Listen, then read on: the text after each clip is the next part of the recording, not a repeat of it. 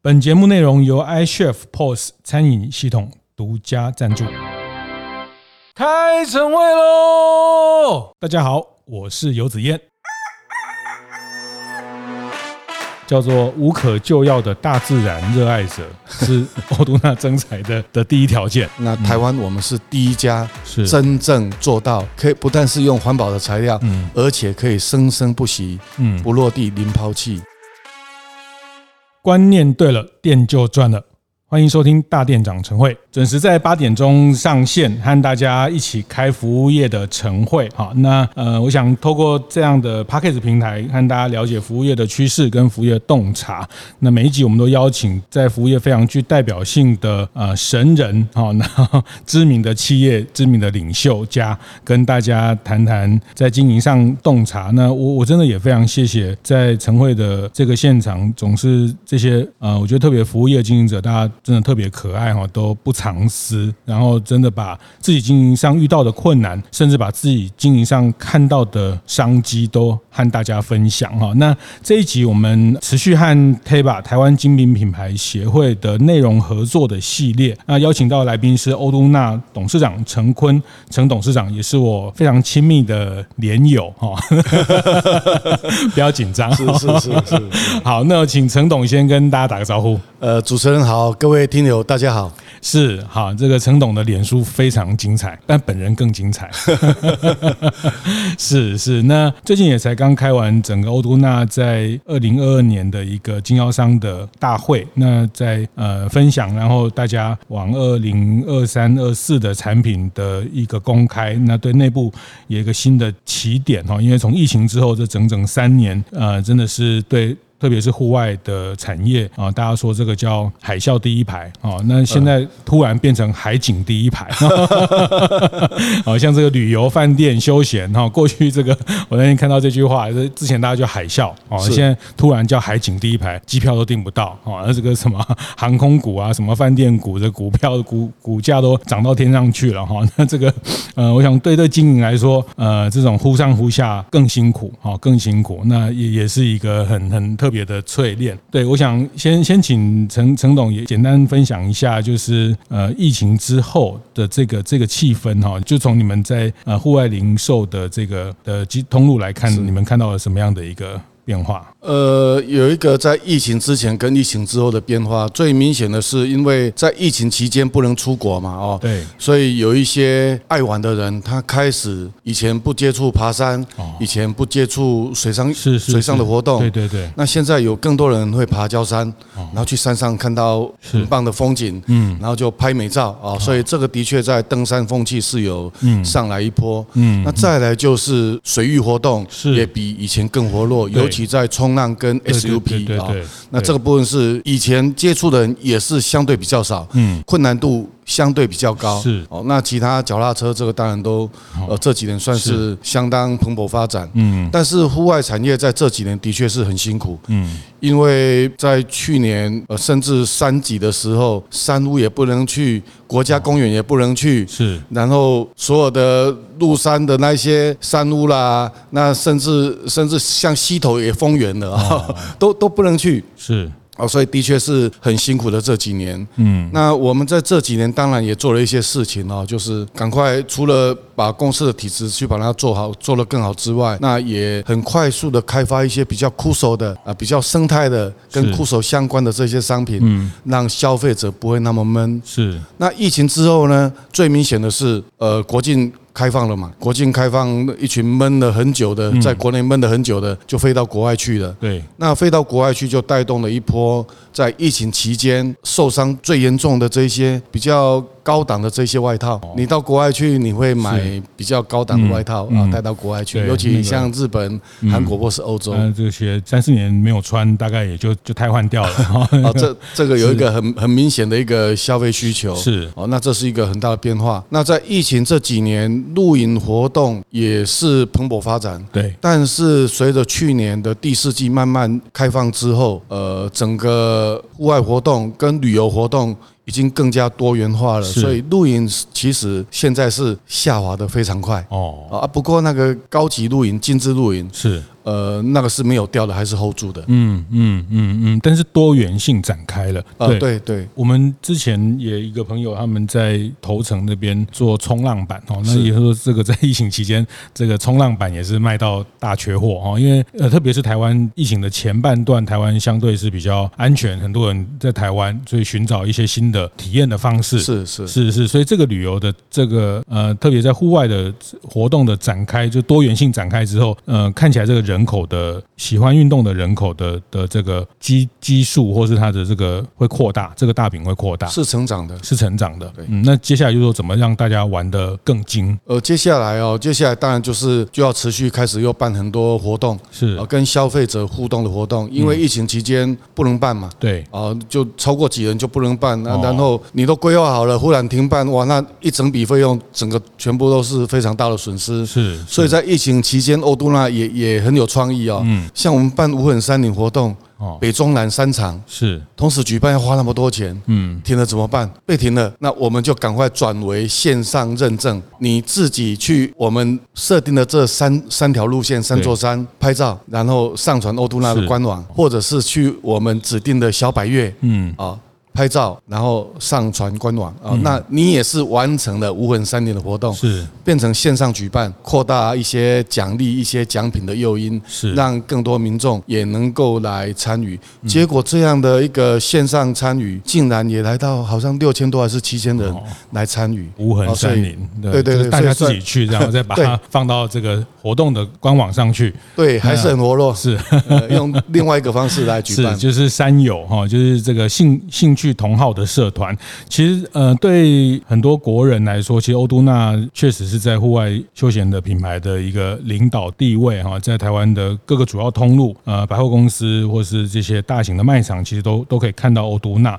那其实很多人都还会觉得这是个国外的品牌哈，就是说，不管是质感或是它的设计，跟它的整个呃在运动上的一种一种氛围啦。我觉得欧都娜给我一直给我的一个氛围，就是它呃让人家很。觉得他是一个专业型的玩家哈，那说到这个，我我我就特别要谈谈到，其实陈董本人就是一个。非常专业的玩咖，爱玩啊，爱玩哈。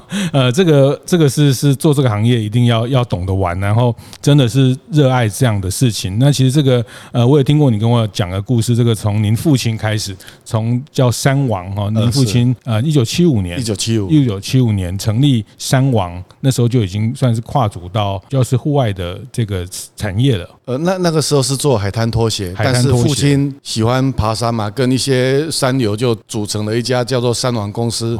那其实就是做海滩拖鞋。是。那户外是一直我进入公司之后，嗯，才提出要做这一个区块。山王，山的大王，山王的这个，对，山大王，山大王。是，所以到两千年左右，欧都纳算是一个很明确的方式，用独立自由的。本土的品牌开始去经营，呃，是没错，好快哦，这样二十几年，呃，已经快快四十年了，因为我二十四岁创业嘛，是。我在三王不到两年就离开了，哦，因为提出要做品牌嘛，是。做品牌，第一年就花掉四百万的品牌预算，才做七百多万的业绩，是，所以这些股东就鼓励我出来创业，嗯，一直到两千年的时候，是。呃，我们才有合并。这个时间点，我们如果对照一下，其实大概也是在台湾资讯产业的施正荣施先生在谈 Acer 在做品牌，差不多是那个时间点。差不多，差不多是民国七十三年。是是，那我觉得特别勇敢啊，在消费品的市场，就大家知道这个呃，像这样的户外的专业的用品，其实它面对全世界的各个品牌、各个国家的竞争哈。那坦白说，这个户外运动的历史、户外运动的文化，台湾相相对是是比较慢的，是比较慢。湾是比较慢，起步比较慢。其实，在欧洲、在美国，他们这个极限运动啊等等啊，光光是这个环法自行车 哈，这个台湾也有一个环化自行车，环脏化，环环彰化哈。这个我们这个彰化开始的企业很清楚，台湾有个叫环环彰化一圈的环化计程车，光是这个环法国的这个环法自行车的这个。这个比赛也超过一百年了啊，所以他们这个确实深植在他们的生活文化里面啊。那呃，我今天其实也蛮蛮幸运的，因为跟董事长约在彰化的这个。啊，旗舰店，然后到了，其实过去我在楼下，我们有一些之前有一些采访都在楼下，那这次有机会走到楼上来，发现再看到二楼有一个墙哦，非常非常特别。刚刚讲到登山户外的这个文化，那欧都纳很特别，我我很少很少看到一家公司，它把一个产业的故事、一个产业的的历史放在它的品牌的故事的呃，其实更大的版面是在讲这件事情哦。那最早从我刚呃简单浏览一下，最早从一九四六年的日剧时代开始，是是到二零二二年哦，我还很仔细看这个是不是有的人。做三年前做好，他就没有再更新。但是这个每年每年都更新把。台湾人在做的山月的活动，做了一个非常完整的一个大事记的记录。是，就从日据时代的台湾的这些户外、这些古道、这些步道，是是，一直到现在不断的去更新跟累积。那包含在整个山域的人文的，还有一些呃生态的，跟溪流的啊，做一个相对比较完整的一个记录。对。让喜欢户外的这些民众，他能够很轻松的、适度的了解一下，嗯，啊，了解大概台湾的户外过去的一个历史是怎么样的一个状况。对，像我我刚看到那个在日据时代一九四六年的那个时候，那时候日据时代其实台湾的山林其实是一直被被管制的，是啊，它是不太允许。那所以早年有这个入山证，哈，那个进去要。那后来现在其实开放山林，刚刚您谈到的古道，其实这几年台湾。的古道也也是一个非常非常大的一个主主题，很多人在在往不同的呃东部也有，新北也有很多的古道哦。那这个这个，但是台湾的山林，它它其实过去是是跟我们它有点台湾这个有山有海哦，这个宝岛。但是我们因为日剧的关系，因为日剧时代后来就呃这个政权的改变，然后呃戒严的关系，其实对山对海，我们其实都是保持一个比较被限制的一种一种部分哦。但但是。我觉得欧都娜很完整，把这个历史呃去去记录下来，然后看到台湾在日据时代的时候的活动，然后到一九七二年成立了百越协会啊，对我特别记得，因为百越呃百越俱乐部这样的俱乐部，就台湾有这个大百越啊，有大百越啊，有小百越，是是，然后到一九九九几年的时候，台湾啊，包括像那边的大师级也谈到台湾第一组的攻喜马拉雅山的这个哦，对，吴景雄。吴大哥在一九九三年是啊登顶圣母峰，是台湾第一位哦。是这些事情呃，你觉得都都必须要，就是对欧都纳来说，他他都是我们很重要要去关注的事情。对，因为这些都是前辈嘛哦。然后第一个人要突破那个心理障碍，心理压力是非常大的。嗯，以前。大概在七十年代、八十年代，你要爬五千公尺以上的山，哇，那个心理门槛就很大。是，然后再来就是八十年代，你要爬六千公尺以上的山，那个心理压力就很大。但是当有第一个人、第二个人突破之后，你就会往在更高、更困难的再迈进。是，那个心理的一个负担会降，为什么说是心理的压力啊？这个没有人爬得上去，没有人爬上去过。台湾的那个波浪北鬼哈，那所以基本上就会觉得那是一个。很大的门槛，嗯，但是当你突破这个门槛，跟运动员一样，你百米赛跑，哎，跑进十秒内的，哎，接下来九秒九、九秒八啊，就就有机会一直去突破。是，那个坎如果破了之后，后面大概就会有很多人，他也做得到了。嗯，这这个效应很很奇怪哈。嗯，那大概大概就是这样，所以我们会把。台湾历年来攀登这些海外攀登比较困难的这些记录，全部都把它记录在我们欧都纳勇气馆。这叫勇气馆，挑战自己的勇气，是超越自己的勇气。嗯，这也是欧都纳的很重要的品牌精神。是是是。那我我觉得特别感动的是，不是不只是去记录这些东西，我们其实也开创了一些新的记录啊，包括那时候有一个七顶峰的计划。节目进行到这里，稍微休息一下。和大家分享合作伙伴 iCHEF 的相关讯息。毕业求职潮来临，老板们是否又在苦思如何精准找到好人才呢？我们的节目合作伙伴 iCHEF 除了在近期与数位人才媒合平台 Urator 共同推出了餐饮业联合大征才系列活动，同时也针对该活动提供许多在征才上一定要知道的心法与撇步，希望能加速老板们招募的效率。另外，iCHEF 也贴心整理了前阵子与 Urator 共同举办的餐饮缺工潮的人才招募线上对谈精华影片，内容包括餐饮业当前所面对的招募困境、寻得人才的技巧等，希望能带老板们快速了解餐饮业招募痛点，以及该如何一同跨过招募困境。这么多精彩的餐饮招募内容，我个人觉得知识含量相当高，欢迎对征才主题有兴趣的大店长们到 iCHEF 的部落格与 YouTube 上看看哦。不是不只是去记录这些东西，我们其实也开创了一些新的记录啊，包括那时候有一个。七顶峰的计划。一九九六年，台湾的圣母峰远征队在山上有发生的一个有史以来圣母峰登顶下车之后最大的暴风雪，有很多人在那一场登山活动，在那一场暴风雪失去了生命。那回来之后，台湾其实也有一位队员啊，在那一次的登山也失去了宝贵的生命。嗯。那回来之后，隔年美国拍了一部影片，里面有描述到台湾的登山队，那给我们的评价并不是太好，是，所以心里觉得不太舒服啊。那我跟太太讲，我们公司还小，那有一天应该会慢慢长大。嗯，如果我们公司慢慢长大，呃，我希望要培养台湾的探险家，跟世界接轨。是啊，第一个目标。就是要攀登世界七大洲最高峰。嗯，在二零零五年，我们就正式开启这样的一个计划。是啊，正式宣布。嗯，零六年正式组队。嗯，这个梦想已经放在心里很多年。一九九六就放在心里了。那二零零五年，嗯，正式宣布，零六年开始启动。因为在零五年那一年，我们决定要以这个为目标，是确定。才七十八个人完成全世界不容易了。那现在当然七顶峰已经没有那么困难了。嗯，好，越来越多人去去去尝试去去攀登。嗯，但是不同的是，欧杜纳的队员，我们是找了非常多的专家啊来担任顾问，然后做非常缜密的规划跟严谨的计划跟训练。全部都自己来，嗯，哦，而不是跟着职业队，他帮你架绳子架好，帮你搭帐篷搭好，是。我们是全部要自己来，所以花更多的精神与金钱。嗯，我想把这一些记录完整的留在台湾，哦，那才对，才能够对后面这些年轻的一辈或中生代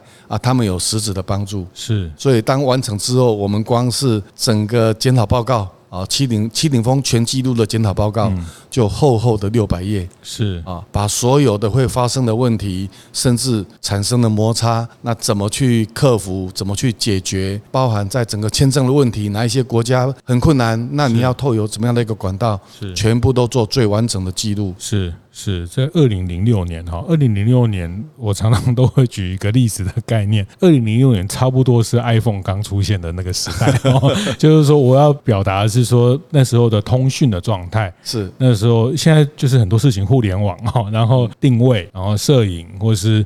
呃，这些卫星电话等等，那其实回到刚刚讲的，呃，这个二零零六年真的开始出发之前的那个筹备，在那个时候，这个通讯的方式还没有那么发达的时候，很多事情都要做非常多的沙推跟演练。当然，现在挑战的难度，因为有很多工具的帮忙之后，会会相对降低一点点哦。所以当年是确实是一个在台湾、在亚洲都很很高难度的一个挑战。对，也因为这样就结交了非常多世界的世界各。国的攀登好手是，那国际队也支援过我们，我们也救过意大利队、捷克队哦，都美国队。是，因为在山上大家就是一家人。是。那刚刚我们子燕兄提到的通讯，呃，那个时候就是都都用卫星电话。嗯，我们在二零零九年五月十九号当天成功登顶圣母峰，完成七大洲最高峰最后一块拼图。嗯，那在圣母峰，我们也远端生理监控。哦，身体的这些数值的传输。是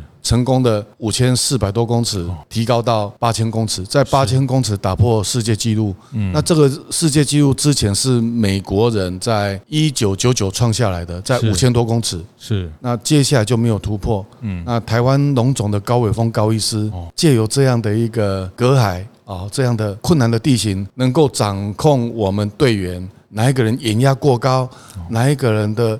脑压过高，是哪一个人身体有什么状况，完全掌握。嗯，然后在台湾就能够指导我们的队员应该做怎么样的一个处置，是服用怎么样的药物。在高山的这些状态、生理的条件，那也因为这样的一个记录，让全世界的这个远距医疗跟山岳医疗都看到了。是。于是，在二零一三年的国际山岳医学年会，是台湾争取到主办权。哦。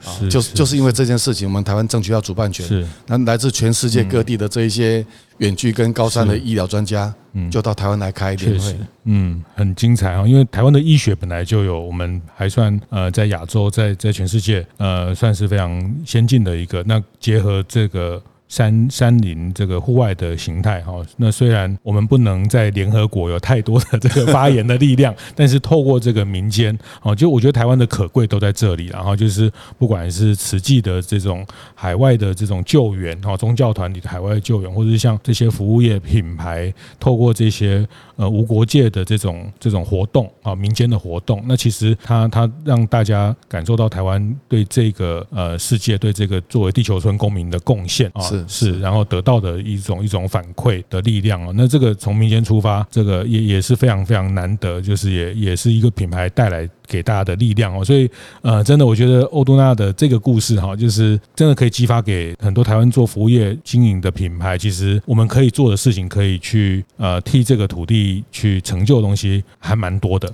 是还蛮多，真的很多，真的很多。其实我刚在那个勇气墙看到讲这个七七顶峰的这个，其实你也有带的队。第一座的时候有也是你带队出发，呃，对，欧洲最高峰 Air Bruce 五千六百四十二公尺，是那个回想起来那个经验，第一个记忆是跟登山无关哈，第一个经验是当我们到苏联去嘛啊，哦，然后那个小飞机要降落的时候，马桶飞出来了，是，那个记忆非常深刻。呃，马桶没有没有固定好，哦，然后在我们要登顶的前一天晚上，就在我们的高地营，那听到直升机的声音，那我们就知道山上有状况哦，因为碰到雪崩是。啊，那有一个队伍出了一些状况，嗯，啊，后来是有的有救救起来，啊，有的是离开了，嗯，那也有一位英国的登山者就在高地营高山病，嗯，就当天就。挂掉了，嗯，所以大家都心里蛮蛮沉重的。哦，那就是第一座的还没出发前就有很这样的一些一些状况。对啊，所以让大家就是要更严谨的来来对待。嗯，好，那不能够轻忽，因为。五千多公尺，对，并不是很高哦。对，对我们这种专业攀登的，并不是很高，很困难的。嗯，可是你随时碰到一个雪崩，你大概就是有时候就整个队伍就挂掉了。是，所以在那个一个一个紧张的的开始，然后这个对团队，但但有时候我觉得有时候是这样，就是很多的运动户外的意外哈。一我就常举例，像有时候这种危险，反而是人因为危险就会就会比较紧张，比较注意力会好一点。哦，那反而是天气一片晴朗的时候，反而容易出事。哈，我的经验是这样，经常是这样，是吗？像我们骑自行车哈，有时候下大雨，我真的那个大雨，那个湿到裤子里面的那个裤子哈，就是湿到内裤去。然后虽然里面还套了一件雨衣，但是整个鞋子什么，那骑自行车就是下雨会会有沙子啦，这个刹车的问题等等。其实大部分在雨天。没有什么出事哈，因为大家都很小心啊，遇到水坑啊，遇到跟前车距离啊，大部分就是后来就是以我的经验骑了几次环岛，还有出在日本、韩国骑了几次，那有有几次大家有有摔车，呃，队友摔车都是在天气晴朗的时候，然后都是呃一片呃平地哈，大家觉得没有状况，然后就突然太近或怎么样，前面一个刹车就突然这个几个车就撞在一起哦，那所以有时候那种紧张好像也也。反而是是呃，就像疫情对经营来说是一个很大的考验，但是因为反而反而大家很很很警戒，反正大家很很去去兢兢业业看待这个环境的时候，还真的比较安全一些，都要做足准备了。哦，任何户外活动都要一定要做足做足准备，然后呃阅读好资料。是，才知道碰到问题怎么去处理。是是，所以你持续的这个户外的经验，一直到现在都常常还做这么高难度的。现在比较没有了，现在比较没有。这几年你比较多玩什么？这几年，这这几年其实在公司治理用很多时间呢。是。那户外当然我喜欢爬山，喜欢骑脚踏车嘛。嗯。哦，那水上水上运动我也是非常喜欢，不过现在几乎没有再接触水上运动了。是。去年有去乌石港冲浪。哦，觉得好开心，是这么多年来第一次冲浪，是，就就觉得很奢侈，真的。然后到现在还有画面，碰到的浪况很棒。哦，所以你可以代表我应该也可以 啊，你绝对没问题，真的吗？冲浪，冲浪其实也蛮安全的啦，嗯，啊，对啦，基本上并不是那么危险，但是如果你很轻忽的话。是，就算很浅的水，你都你都会溺毙。是是，这个这个出发前的这些教教育训练啊，这些准备了哈。那我觉得这个都是专业，特别是在欧都纳这样一个专业的户外用品的品牌哈。那呃，坦白说，这个这个市场专业的玩家，其实他他在各个方面，从这个配件到饮食哦，到整个呃他的生活形态。它其实都非常每每每一环节，其实呃都有很多的专业在这里面。那那透过一个这样的专业的品牌，它其实带领大家去去挑战啊。那那个挑战就就不是就不是冒险了，就是它就是一个自突破自己的挑战。要准备好，然后来超越自我。是是是。那我我觉得这一集也很很特别，就是跟呃陈总刚聊到了整个欧都娜品牌的精神，在这个部分呃，然后。这几年，包括在线上线下的模式，更多的它其实基本上就是形成了一个一个呃玩家的社群，在我们这个品牌的的消费者里面，成为一个这样的一种一种打造一个玩家社群的概念。是是，所以你们每个店长或是你们的这个公司的伙伴。大家也都这么爱玩，我们鼓励我们鼓励大家要能够爱玩哦，因为需求始终来自玩家嘛。是你本身是玩家，你才会有这个热情在这家企业做服务或是工作。嗯，那你本身是玩家，消费者的需求在跟你提问，你才能够回得出来，回答得到位。是，所以欧都纳公司每年有两天的。给薪运动假，全新的，是全新哦，不是什么半新的。嗯，运动假，嗯，就是你去参加有一点困难的百岳，或是去参加一场超马，是啊，或是你跑去泰鲁格马拉松，哇，那个来回要就要一天了。是，那所以我们每年有两天给薪的运动假，鼓励伙伴去接触。啊，再来就是我们公司经常也会揪团一起去爬山、骑脚踏车，是，那有时候去露营。啊，透过这样的一个方式，让我们的伙伴。本身。在整个工作跟生活都能够去融入，是，而且是透过自己去参与这些活动，去体察到消费者很多没有还被还没有被满足到的需求。是是是，因为我自己也在呃，就是我我也是您的这个脸书的追踪者 哈，就是说 我我记得有一次在你一篇发文提到，你有谈到一句话叫做“无可救药的大自然热爱者是 欧都纳征才的的第一条件”。呃，在总经理室啦，在行销企划，在业务部门。在 R&D 设计哦，这几个部门的确，这个一定要具备。如果你不具备这样的一个条件，那你的创意来自哪里？你的动力来自哪里？如果只是为了工作而工作，哇，那太辛苦了。嗯，不要来欧都那，到其他地方去都 OK。是是，所以你自己就是一个无可救药的大自然爱好者，真的是无可救药，太喜欢了。所以这个也是你们家的 DNA 哈。呃，可以这么讲。是，那我觉得这个一个品牌的 DNA 从从创办人开始，然后呃形成团队的文化哈。其实我觉得在台湾欧都那捷安特自行车也是哈，捷安特很多的呃伙伴他们也也很热爱这些活动。那我我觉得，特别是呃，生活服务业，大家呃要会玩哈。我的名言就是，你要懂得玩，才能带客人去玩哈。我觉得大家做服务业要有这样的能力哈，要要有这种玩的能力哈，不是。只是在呃喜好而已，它其实就像呃陈董讲的是无可救药的这种玩法哈。那不过我我最后也想听您分享，其实呃我也注意到你们这几年，因为我想特别你们也是在很多的户外活动的参与，你们对山林对于。呃，环境的这些关注，我想也比更多的企业呃更在乎，因为你们经常接触了这些大自然。哦，那对于永续呃这些环境的议题，其实很早欧都娜也做了关注，包括很多再生循环的这些材料哈，其实。我最近有发表了一个比较完整的方案，其实在这之前陆陆续续都有很多都是往这个方向。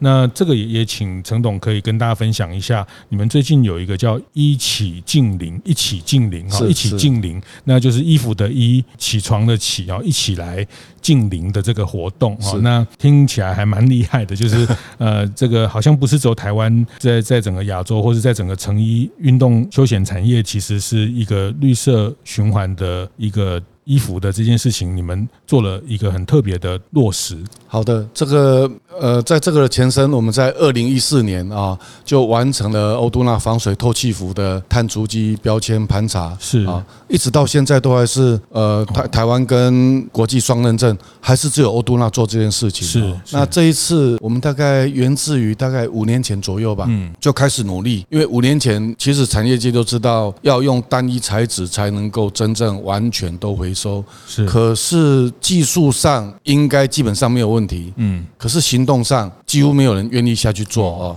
那最大的问题是因为商业模式在哪里？嗯，要怎么去获利？是，所以过去一直到现在，我们经常看到哇，台湾之光奥运会或是世界杯足球赛，有百分之八十以上是台湾的布料，嗯，尤其是保特瓶回收纱哦。但是这就是用回收的材料，对。那这几年又兴起了海废啊，是废弃渔网，对，然后再把它回收，对。可是你做成服装、做成包包、做成袋子之后，到最后还是丢掉啊，嗯，没有办法完全落实，因为纽扣啦、拉链啦、车缝线啦、支标啦、油墨这些都是不同的材质，所以你必须要再把它拆解，才可能再回收。是，因此。全球目前啊，每年丢掉的是九千两百万公吨的废弃衣服，嗯嗯，真正能够回收再运用的不到百分之一，是啊是。于是，在这几年的努力啊，才有两年多前，纺织所成立的一个共创实验室，就纠集更多相关的业者，共同来商议如何解决。那欧都纳就从五年前、两三年前是越来越努力，越来越努力。真的就开始慢慢去拜托我们的上游的、我们的下游的整个产业链，一个一个去拜托，是去跟他们沟通，去跟他们磨合，开了很多次会议，嗯，达成共识。那也在四四月十八号正式开了一个记者会。这一件衣服，连纽扣、连纱线、连织标、油墨印刷，全部都整合为单一材质。哦，所以未来你如果放到穿着要抛弃之后，你放到欧都纳的回收站。哦，也就欧都纳门市据点，嗯，那这件衣服我们就可以废弃物回收的厂商，嗯，然后再循环，再回到蓝牙或是其他的纺织厂，对，啊，能够再制成纱线，嗯，织成布料，嗯，一次一次的不断的零抛弃不落地的一个循环，是啊，是。那对比环保材料，哎，还是很棒哦，至少有很多企业愿意用环保的材料来做，对。但是现在已经进化到可以不但是用环保的材料，嗯，而且可以生生不息，嗯，不落地零抛弃，是。哦，不需要再经过人工的拆剪、纽扣拆剪、拉链，那这件事情真的是很困难，嗯，那台湾我们是第一家是。真正做到。而且是第一家很努力下去做，那感谢所有的合作伙伴，是愿意跟我们一起跨出这非常困难的这一小步。是，所以原来单一材质是这个意思。对，完全单一材质。它整件衣服它就是一种一种材料。对，嗯，这个困难度蛮高的。是，那当然也要呃放弃一点点要求了哦。就你你用单一材料，当然它服装的有时候的变化度是，有时候它的彩度，嗯嗯。有时候它配件的一个搭配，某些某些比较复杂的，嗯，就没有办法用这样的一个方式来做呈现，是啊，所以也必须要放弃一点点，嗯，呃，这样的一个要求。是是，所以听起来你们从二零四年就开始做碳盘查。对，二零一四年就开始做这个，在现现在当然现在碳盘查啊、碳综合啊，现在就是变成很流行的语汇了。所以在在将近十年前，其实你们就开始启动了这样的一些想法。就是那个启动，其实那时候也不是因为消费者要求，也不是因为上下游的这些供应链的不比较不像科技业做做这些代工或是这个供应链里面的要求，纯粹是我们从品牌的角度、品牌的角度、自发性的，我们希望我们自己也能够去做这样的一个。盘查，嗯，那让我们知道，在整个生命周期当中，有哪几个环节，它是可以更节能、更减碳的。为什么你那时候觉得这件事情重要？那个时候已经在讲地球软化，哦，然后 plus 二度 C 这件事情，然后已经在那个时候已经讲得很大声了啊，声量已经很大。那我们认为，哎，这个事情不需要等到真正人家督促我们要做，是。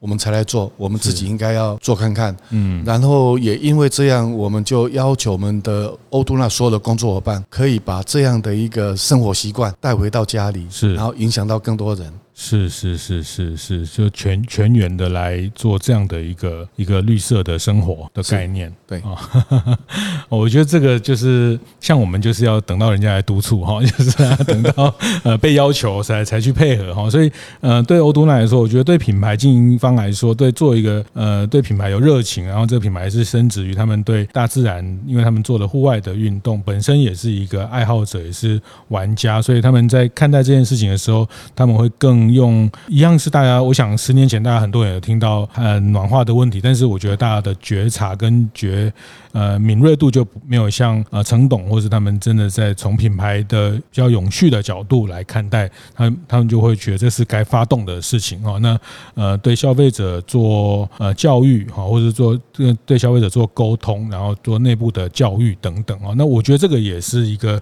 品牌的一个一个品牌。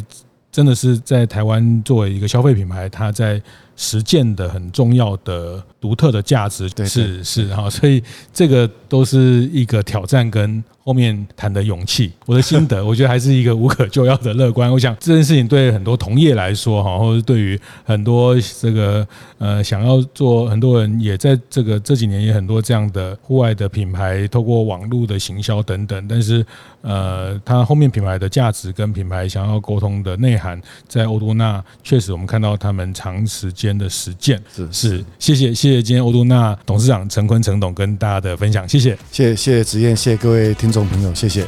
会后记得在 Apple Podcast 订阅、评分、留言。有任何想在晨会上讨论的议题，也欢迎提出。大店长晨会，下次见，拜拜。